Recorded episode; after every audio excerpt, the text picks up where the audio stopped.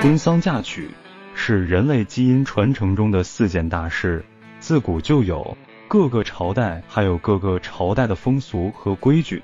但无论这风俗和规矩如何演变，无不都是在当时现有的条件下，尽量做到喜庆热闹，让你的人生留下那值得回味的记忆。有娶就必然有嫁，那时候男女结婚这样的大事，男方家庭叫娶新娘子，女方家庭就叫嫁闺女。嫁闺女时，为体现父母对闺女们的痛爱，也是会陪送一些物品的。这陪送的物品，在当时就叫嫁妆。中国是个源远流长的国家，每个朝代女子出嫁的嫁妆也是不尽相同的。大多都是根据人们的富裕程度的不同而有所不同，但因有攀比心态存在那里，所以那一个时代的嫁妆也就基本上都是大同小异，差不多的了。哪怕不太富裕的家庭，因痛爱子女、顾及面子的心态在那里，也是会竭尽所能的去置办女儿们的嫁妆的。在上世纪的六七十年代，那时候的农村。由于旧的婚丧嫁娶风俗已被摒弃，所以当时也就是新旧结合的这迎娶风俗了。同时又由于那时人们的生活水平还较为低下，交通工具也没现在这么发达，凡事都需要人们步行来做的，所以那时人们结婚娶新娘子时，也就出现了抬嫁妆的这一奇观了。那时。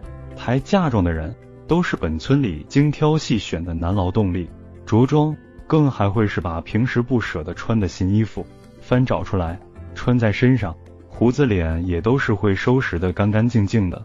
之所以这些抬嫁妆的人要这样焕然一新的收拾自己，就是因为你是要去给人家新郎官撑面子的。抬嫁妆的人，这些抬嫁妆的人是要在抬嫁妆的头一天。就要去新郎官家里去做准备的，那准备就是去把那抬嫁妆的扁担包上红纸，捆扎嫁妆的绳子也要用红颜色染成红色。之所以要这样做，是因为结婚是一个人人生中最大的喜事。这样的抬嫁妆人员在那时还要准备两批，因为风俗里说这抬的嫁妆是不能落地的。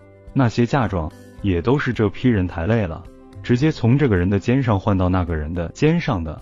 那时候女子出嫁，娘家的陪送嫁妆无外乎木箱、子木桌子这些。这嫁妆也还都是提前找来木工师傅来现场加工做出来的。做这样的嫁妆，那时皖北地区的人们就又叫打嫁妆了。抬这些嫁妆，在那时。是都要用那红绳和红扁担来抬的。除了这些大物件外，还有小物件、盆架和脸盆，以及玻璃罩的煤油灯这些。这些东西，也就是需要孩子们来端的了。除了端盆架和煤油灯外，还要有一十多岁的少女拿把红伞，从那新娘子出屋时就撑开，打在她头上面。之所以要这样做，就是因为人家今天是新娘子。更是还需要有个抱记的更小点的小男孩子，那鸡的脖子上还要套上个红布圈。这孩子抱来的是公鸡，到了娘家后还会被换成小母鸡。这一行为在那时皖北农村就叫换交头鸡。这抱鸡的孩子，这时鸡也不是白抱的，那新娘子是要给他抱鸡钱的。这钱也还是没有严格规定价码的，都是给多少随你的遍地。慷慨大方点的新娘子就会多给点。端盆架和没有灯的这孩子，一般情况下也都是有特殊的要求的，那就是要用十来岁、长相好看的男孩子来端。这男孩子把新娘子一路接回家后，还要用这盆架上的盆给新娘子去端洗脸水。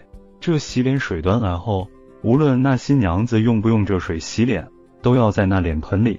丢上几个硬币的，因为这兆头就是未来家里会财源滚滚而来。这些都准备好后，启程去抬嫁妆的时间，还要根据那新娘子地家离新郎官地家的远近程度来决定。距离远了点的，这抬嫁妆的队伍还要早早的动身，这样新郎官的家里也就要早早的备饭招待这些抬嫁妆的人了，因为那箱子里不但有新娘子娘家的陪嫁物品，本身那时的木箱子也是十分沉重的，所以这抬嫁妆的人也就是要出大力气的人了。之所以这新郎官家要早早的备饭，是因为这些抬嫁妆的人到了女方家那里，人家是不管你饭吃的。只是把你客客气气的请进屋，烟茶招待你而已。这样的抬嫁妆队伍还有领队，那领队的人就是媒人。那时皖北地区也叫他们是介绍人，就是撮合男女双方认识的那个人。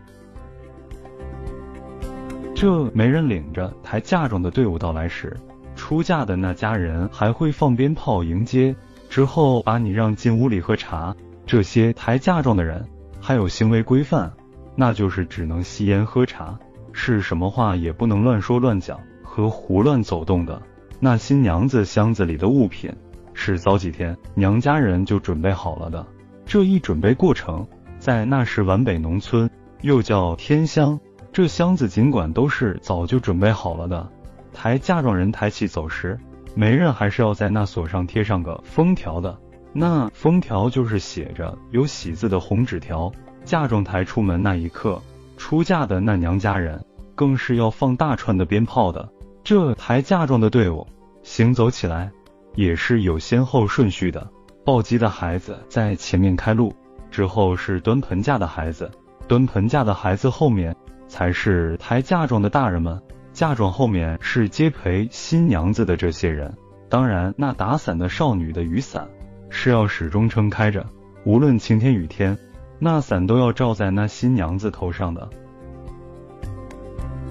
这一行迎亲队伍从新娘子的娘家运行到新郎官的家，在那时就叫闺女出嫁了。这闺女出嫁，在六七十年代那时，新娘子也都是步行走着来的，因为先前以及更遥远的古代那时候，出嫁的新娘子都是坐花轿被抬来的。但六七十年代那时候，新中国成立后，由于提倡移风易俗、新事新办，花轿作为旧社会的产物就被摒弃了，所以那个时期的新娘子也就只好走着步行而来了。后来，随着科技的更加进步，农村里那种带拖斗的四轮机子也就出现了。这时候，农村里女子在出嫁时，虽然这抬嫁妆的人也还有。也还叫抬嫁妆的人，但那扁担就用不着了，就是仅把那嫁妆从新娘子的娘家抬上四轮机子，红绳捆扎牢实。那些所谓的抬嫁妆的人，从此也就不是用扁担抬嫁妆了，只是站在四轮机子上，保护着那些嫁妆不倾斜歪倒而已了。这时，这四轮机子上的嫁妆拉的也就不再是那箱子桌子了，而换成了。大衣橱、五斗橱这些了，这时的接新娘子也就不是步行而来的了，而是新郎官家里的人托亲戚拜朋友找来的小汽车来接取了。如今，随着人们经济基础的大大提高和住房条件的大大改善，结婚的家具也都是和房间是配套的了，是更不需要再去抬的了。故而，嫁闺女的娘家人也就不需要再准备嫁妆了。由此。那时候的抬嫁妆这一行为，便也就就此消失了，没有了。新娘子乘坐的那车，也更是由许多小车组成的车队来完成接取任务了。当今，不但人们见不到抬嫁妆的这一奇观了，就连出嫁的新娘子自己，也不知道嫁妆为何物了。因为随着人们的越来越富裕，结婚用品早早的就准备好在那里了，结婚只是个仪式而已罢了。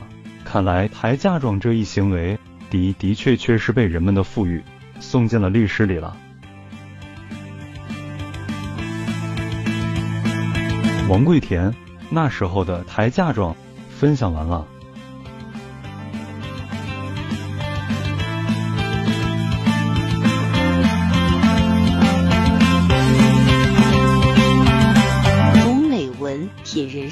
看世界，打开心灵的锁。